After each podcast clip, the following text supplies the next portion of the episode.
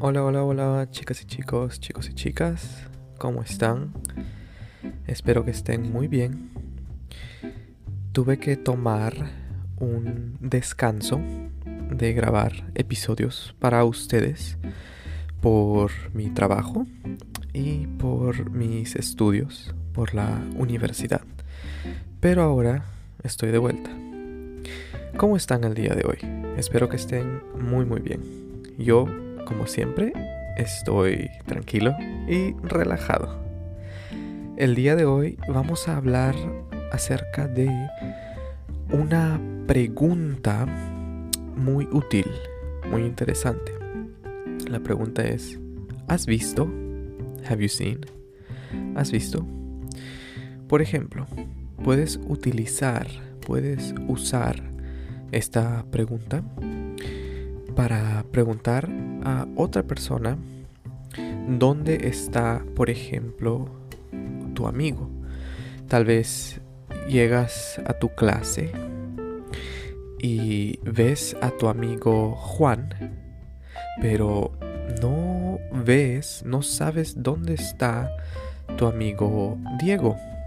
Entonces a tu amigo Juan le preguntas, oye Juan, ¿has visto a Diego? ¿Has visto a Diego? Para saber dónde está. Esa es una manera de usar esta pregunta.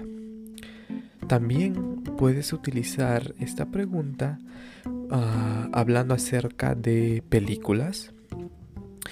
Por ejemplo, puedes preguntarle a tu hermana, le puedes preguntar, eh, hermana, ¿has visto la película El laberinto del fauno?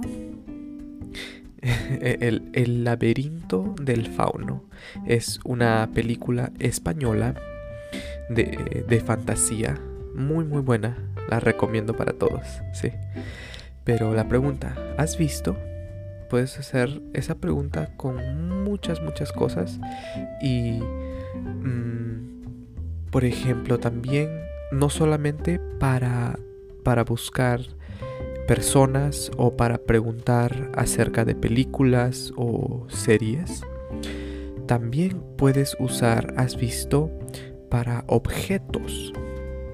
Por ejemplo, si en tu casa estás buscando tus llaves de tu carro, ¿verdad? Y no encuentras ¿dónde están mis llaves? ¿Dónde están mis llaves?